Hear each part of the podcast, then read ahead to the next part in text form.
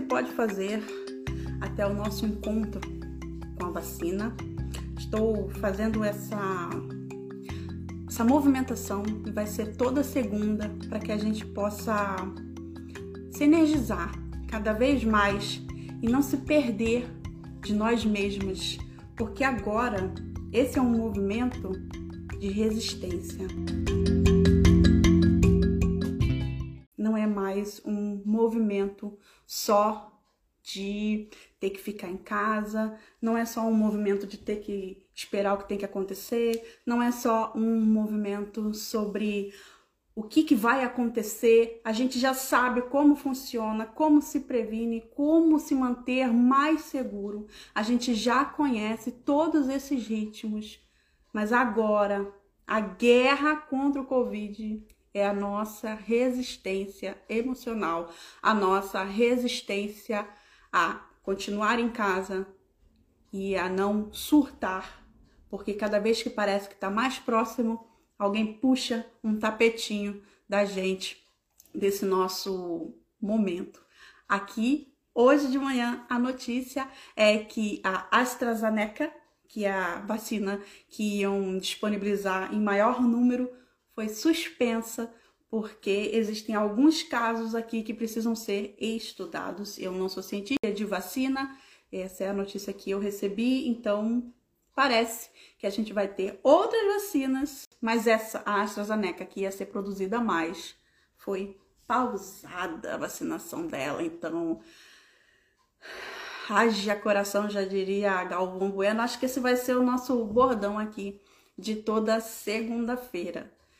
Eu fiz uma postagem sobre tudo que aconteceu com a nossa vida nesses últimos 12 meses. 12, porque eu sou bem carioca, né? Nesses últimos 12 meses, nós fomos convidadas a estar num evento que não teve direito a remarcar, a negar ou não comparecer nem, nem fazer aquela presença, né? Porque às vezes a gente vai num evento que a gente não quer ir, faz aquela presença de 10 minutos e volta mais rápido para casa, já fez a sua parte, ó, vem. A gente não pode desmarcar, a gente não pode ficar doente para não comparecer ao evento Pandemia 2020 que ainda em 2021 tá bem vivo. E eu queria te mostrar todas as possibilidades daquilo que a gente pode fazer agora. E o convite primeiro é pensar tudo que a gente aprendeu esse ano dentro desse evento pandemia. O que a gente aprendeu na cozinha, o que a gente aprendeu nas artes, o que a gente aprendeu profissionalmente, o que a gente aprendeu sobre o nosso corpo, o que a gente aprendeu sobre a nossa mente o que a gente pôde aprender dentro desses 12 meses. E eu comprei uma guitarra, eu comprei um, a tigela tibetana, eu fiz um pouco mais de crochê, não quanto crochê eu queria. Eu fiz vários, vários cursos de marketing digital, vários cursos na área de coaching, fiz cursos na área de espiritualidade, cursos na área de cura xamânica. Eu aprendi a meditar de maneira é, mais espiritualizada. Todos esses aprendizados que vieram nesses 12 meses de evento pandemia, esse evento que, como eu já disse, a gente não pôde cancelar, reagendar, que a gente não pôde ir para fazer média e voltar mais cedo para casa para poder não dizer que a gente fez, que a gente não foi, né? Para não falarem mal da gente pelas costas. E tudo isso que a gente vivia reclamando que não tinha tempo para fazer antes da pandemia, tudo isso que foi se desenrolando em casa, mesmo com medo, com o desgaste que a pandemia causou, com todo esse processo de desgaste emocional, é imprescindível que a gente não se esqueça tudo que a gente teve que mudar, teve que aprender, ou tudo aquilo que a gente fez pela gente nesse processo, que a gente dizia que não tinha tempo. fez com que a gente tivesse que se reinventar muitas vezes e muita gente teve que se reinventar profissionalmente, porque as condições do Brasil estão realmente eu não tenho um adjetivo, não tenho. O adjetivo que tinha que tinha para ser usado no Brasil acabou. Mas falando de nós mesmas, quais são todos esses nossos aprendizados de hoje? É... Vocês que estão aí me digam aquilo que faz vocês é, pensarem que aconteceu de novo na vida de vocês. Falando de bom nem de ruim, sem adjetivo. O que aconteceu de novo na sua vida durante a pandemia. E por que que eu estou falando dessas novidades que entraram na nossa vida? Não só pelo tempo, pela obrigação de mudar, pela força de que a gente estava num evento, a gente estava nesse ônibus lotado, né? Sem, sem a gente querer estar. Igual quando a mãe da gente levava a gente para o médico quando a gente era criança, a gente não queria ir. E dentro desse, desse ônibus lotado, esse, esse convite que não podia ser cancelado, nem adiado, nem remarcado, a gente foi obrigada a se transformar, a gente foi obrigada a enxergar novos meios, a gente foi obrigada a assumir papéis, a gente foi obrigada a engolir frustração, a gente foi obrigada a resolver fracassos, a gente foi obrigada a olhar para dentro de nós mesmas e digo mais, hein? A gente foi obrigada, muitas de nós, a começar processos de terapia pela sobrecarga emocional, essa sobrecarga de tudo que existe, é, existia dentro de nós, que precisava sair, que ampliou durante esse processo da pandemia. Então, eu, por exemplo, nem imaginava que eu ia comprar uma guitarra. Eu não toco nada ainda na guitarra, mas eu ainda sento e começo a desenhar algumas coisas, eu começo a tentar aprender alguma coisa. O rock and roll é a minha primeira religião, é a coisa que eu mais amo no mundo, é a coisa que eu mais amo no mundo, se chama rock and roll. E meu marido sabe disso, inclusive, se você perguntar para ele, ele vai te responder exatamente isso que eu estou respondendo agora. E não é uma questão de preterir os outros, é uma questão de saber aquilo que te preenche por completo, sem nenhuma outra troca a não ser o amor e a energia que aquilo te causa. Um amor completamente preenchedor, que é isso que o rock and roll me traz. O rock and roll me salvou muito antes de qualquer outra coisa ter me salvado nesse mundo. Então, quais foram as coisas que você fez se você não se lembra dessa coisa que você começou a fazer na pandemia, que você não fazia antes, e toda essa faxina que a gente teve que fazer, eu te convido a fazer uma lista, sentar e escrever coisas que vão te fazer enxergar aquilo que você começou. E essa lista, ela é Parece que ela é uma lista besta e boba, mas ontem eu estava conversando com a avó do Rafa no telefone. Ela tem 85 anos, 86, fez uma operação na coluna há cinco meses e ficou sem mexer nada do pescoço para baixo depois da cirurgia. Era parte da cirurgia que ela ficasse adormecida do pescoço para baixo e começou a fazer fisioterapia. E em cinco meses, ela voltou a comer, porque ela estava recebendo comida na boca. Ela começou a sentar e ela já está ficando de pé com a fisioterapia pós cirurgia que ela fez. E ontem no telefone eu estava trabalhando, domingo, 9 horas da noite aqui na Holanda, eu estava montando meu plano da semana para o meu trabalho aqui, para estar com vocês. E eu estava ouvindo ela no telefone reclamando que ela não consegue andar, que ela tá ainda precisando das pessoas para se levantar, e ela estava ali toda sofrida. E o Rafa sendo complacente com ela: Minha avó, é, mas a senhora tá melhorando, a senhora vai conseguir, veja. Eu sei que é difícil, já mandei ele botar no vivo a voz, falei: aperta aí que eu quero falar com essa velha. Eu queria falar com ela que ela tinha 85 anos, que ela sobreviveu a uma cirurgia, a mesa de operação, que já é um dos maiores passos que ela poderia ter dado dentro desse processo. Dois, ela já não estava mais recebendo comida na boca. Três, ela já estava se sentando sozinha. Em cinco meses, uma pessoa de 85 anos, em cinco meses, estava começando novamente a se firmar para daqui a dois meses, com certeza, ela já está dando os primeiros passos. Mas veja, às vezes a gente está tão encraquelado dessa merda que a gente só vê o que falta, o que não tem, o que precisa, o que onde quer chegar, que a gente não vê os nossos passos. E às vezes são passos maravilhosos, são passos de luz, são passos enriquecedores.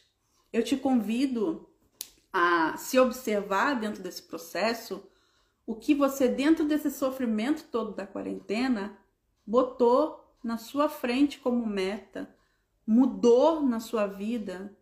Porque assim como ela, que não conseguiu ver que venceu uma mesa de cirurgia com 85 anos, ninguém acreditava de fato que ela fosse sobreviver, não ser ela e o médico, porque ela ainda tem é, os batimentos cardíacos muito fracos. Ela tem a, a pressão a pressão normal dela é 8 por 6. Então, ela não consegue, é tão normal para ela ela ter saído dessa mesa de cirurgia e estar viva, que ela não consegue per permitir enxergar que ter saído da mesa de cirurgia viva foi um milagre. E que todo o processo de esforço que ela fez foi outro milagre. Quantos de nós estamos hoje buscando coisas, querendo coisas, vivendo em querer, em alcançar objetivos, sem se permitir olhar tudo que já conquistei, tudo que já tenho, tudo que eu não preciso mais lutar para ter, porque eu já lutei e eu já tenho. A gente não se permite viver realizado. A nossa mente, né? O tio Freud vai explicar bastante isso. Nós somos seres de desejo. Nós desejamos coisas e o nosso desejo alcança coisas e essas coisas são alcançadas. E aí você deseja outra coisa. E aí você vai atrás dessa outra coisa. E a gente vive nesse caminho de um passo atrás do outro para buscar esse próximo objeto de desejo, essa próxima conquista, esse próximo lugar. E agora é sempre um lugar de ansiedade porque eu não tenho aquilo. Mas eu me esqueço de tudo aquilo que eu já conquistei, de tudo aquilo que eu já superei, e eu não vivo essa energia de tudo que eu botei na minha vida até hoje. Eu estou sentada aqui com a minha bunda na Holanda e eu vivo tão plenamente isso que eu tenho pensado nesse meu próximo desejo de vida e eu só consigo pensar em uma coisa: é meu Deus, eu quero envelhecer ao lado do meu marido. Eu não consigo querer mais absolutamente nada assim. Não que eu morri, que eu frustrei, que eu magoei, que eu não tenho mais sonhos. Eu tenho. A gente está procurando casa para para se mudar. A gente está vendo, colecionando imagens no Pinterest para a gente mobiliar essa futura casa, cores, palheta. A gente está curtindo. Mas a gente também está curtindo o processo de procurar a casa. Não só ficar ligado no processo de tenho que achar uma casa, preciso de mais espaço. Esse processo se chama dar voz à nossa ansiedade e perder isso de gostoso que está acontecendo agora, porque todos nós estamos vivendo processos gostosos agora, processos importantes para nós.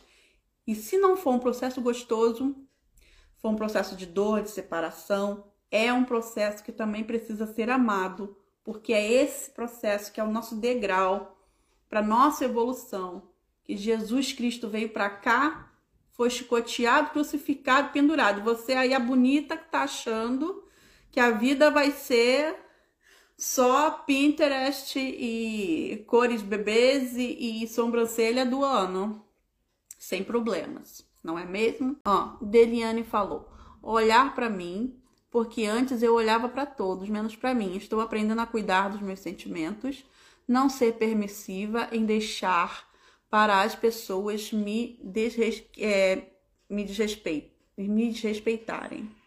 Isso é um passo muito, muito grande e é um passo muito dolorido, porque eu entendo, Deliane, que eu tenho também essa, essa dificuldade, tá? Eu consigo receber algumas bandeiras vermelhas de tudo que me incomoda, mas eu ainda me questiono se eu que não sou cri-cri demais, se eu que não tô vendo coisa onde não tem, se eu não tô aumentando aquilo que eu tô vendo. E aí eu fico nesse processo de pensar e realmente alguém passou por cima de mim, alguém me fez fazer uma coisa que eu não queria fazer. E não imagine, às vezes eu só não queria ir no supermercado uma quarta-feira mas o meu marido me fez ir no supermercado uma quarta-feira, tá? Isso antes da pandemia, que eu não vou ao supermercado há mais de um ano. Então, todo esse processo do eu não posso ir no supermercado quarta-feira porque eu trabalho quarta-feira o dia inteiro, assim como ele. Então eu não posso ir, então vou pedir online. Ah, mas pedir online é mais caro. Então vai você no mercado. Eu não posso. Então essa certeza é uma construção daquilo que a gente faz. E nem todo mundo está dirigindo a nossa vida só para o bem delas ou para o nosso mal. Às vezes é um relacionamento marido mulher, namorado, namorado, namorada, namorada, gente. É... Amizade, trabalho, as pessoas vão gerenciando a gente, a gente recebe aquela bandeira vermelha e fala: Eita, não gostei, mas sou eu, não, eu tô vendo coisa onde não tem. Mas esse aprendizado de tô vendo coisa onde não tem é uma vozinha de outra pessoa na sua cabeça. Quantas vezes você já ouviu isso?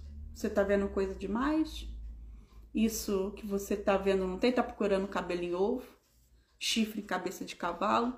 E toda vez que você via alguma coisa e tentava se posicionar ou se proteger, alguém desligava dizendo que você estava falando demais ou vendo coisa demais. Isso também foi um processo que eu tive que passar. O que eu acho, eu pessoalmente gastei com terapia esse ano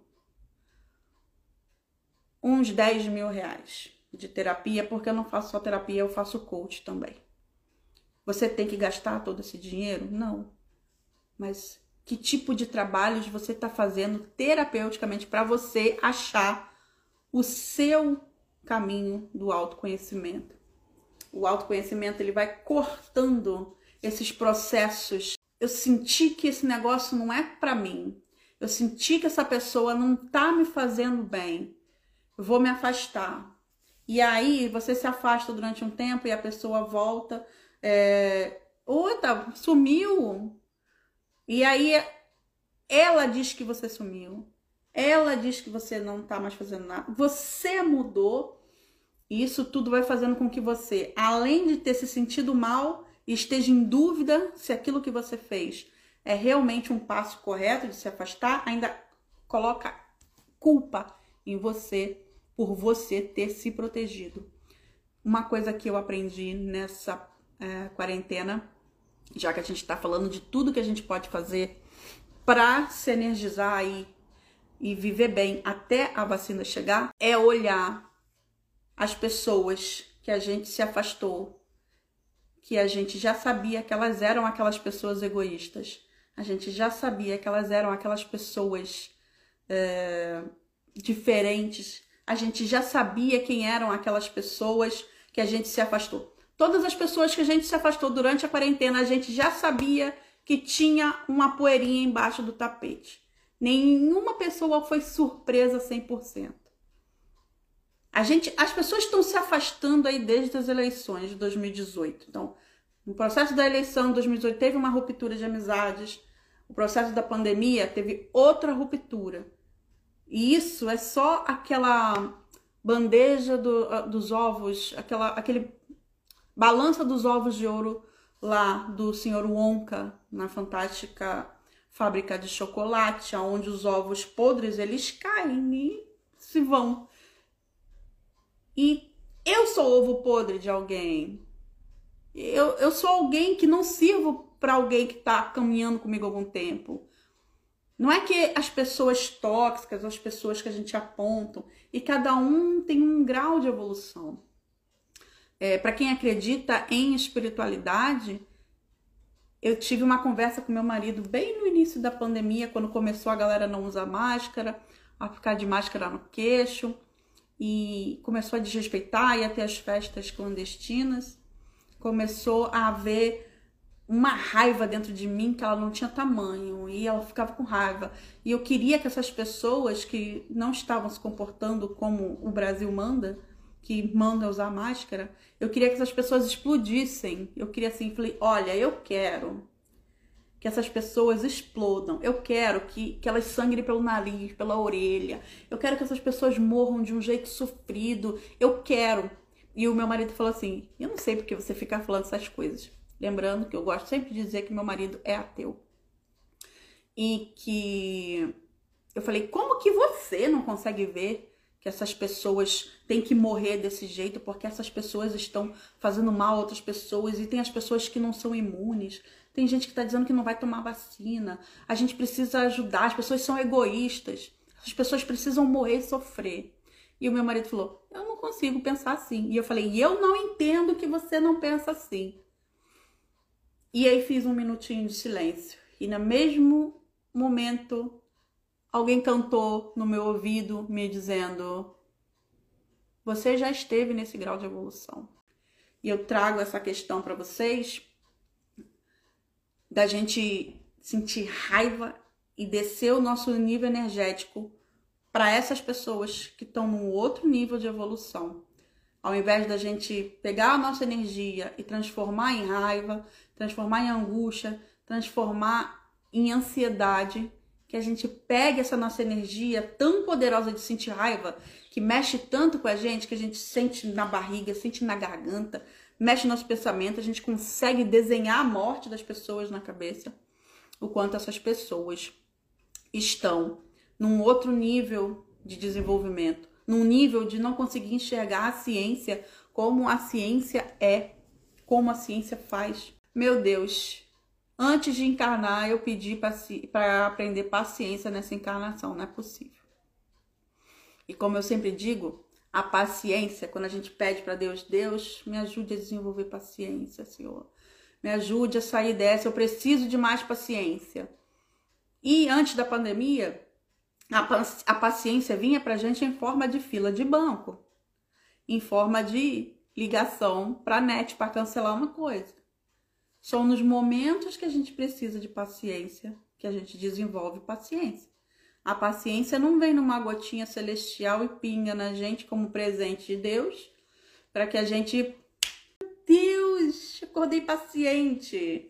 Não, seres humanos, terráqueos. A paciência vinha aí em formato de fila de banco pra gente. E agora ela veio em formato de pandemia, de enxergar os nossos amigos como eles realmente são, aceitar ou não essas imperfeições. Se você não quer aceitar, começar a botar limites, que a princípio dar limites e falar não para as pessoas pode parecer que você vai ficar solitário no mundo, mas tenha certeza que vai acontecer mais pessoas na sua vida com a mesma energia que você. Combinado? Nós mesmos já não estamos na vibração de alguém, né? Imagina se Jesus Cristo tivesse uma rodinha de amigos, nós seríamos as pessoas tóxicas. Não há como a gente se excluir do mundo. Não há como a gente não imaginar que tudo que a gente está passando aqui é para nossa evolução. Aceitar o que a gente está passando aceitar que a nossa hora vai chegar e que vai demorar e que dependendo dos processos pode demorar um pouco mais. É imprescindível que a gente ligue o nosso processo de é, paciência para que a gente possa aprender mais do que a gente já aprendeu, porque quando a gente estiver vacinados, a gente vai querer voltar à vida normal. E a vida normal, antes da pandemia, era uma vida mecânica. Pensa sobre a sua vida. Era uma rotina que estava sempre te colocando sem tempo de fazer suas coisas? Era uma rotina que você não que tinha menos problemas emocionais porque você tinha tanta coisa na cabeça que você não tinha tempo para se ouvir e agora você tem tempo para se ouvir? Vamos pensar no que a gente ainda precisa aprender durante a pandemia, no que a gente precisa colocar em prática, o que nos falta para nos mantermos energizadas, o que falta para a gente hoje se energizar para a gente ter uma semana melhor e a gente vai ser vacinada, todas nós vamos ser vacinadas, mas para a gente ser vacinada a gente precisa se manter viva. E para a gente se manter viva a gente precisa começar a observar o que a gente tem de bom dentro da nossa casa, dentro da nossa vida, dentro dos nossos dias. A gente precisa começar a observar aquilo que eu tenho todo dia de bom e que vai me trazer boas energias para eu acordar amanhã, viver minha vida, fazer meu trabalho, seguir meus dias e até achar soluções para os meus problemas. Esse é o nosso caminho agora, porque a guerra contra o Covid, para nós que estamos vivas aqui, vai ser a, é a resistência, não mais o medo. O medo ainda existe, mas ele não é a nossa principal causa de dor. Quando a gente começou a pandemia, a gente limpava cada fresta da embalagem no supermercado. E agora eu jogo álcool por cima. Comprei um álcool 96 de garrafão, tô jogando em cima de tudo, deixo ali um tempo, depois eu guardo. Ou seja, o medo já não é mais o nosso patamar mais alto, apesar da gente estar tá conectado com o medo para nos mantermos vivos. O nosso maior teste agora é a resistência, manter os cuidados que o medo solicita para a gente se manter vivo, usar máscara, álcool gel, lavar as mãos, se manter nesse, nessa higienização das suas mãos, máscara para o nosso rosto. E o mais importante é entender que a resistência é o maior desafio e é aquilo que a gente precisa alimentar para que a gente possa manter essa resistência juntas. Porque a vacina vai chegar e a gente pode ver toda segunda-feira tudo que a gente pode fazer para se manter aí energizada até o dia da nossa vacina. Combinado? Eu espero que vocês tenham gostado. Qual foi a sua maior sacada?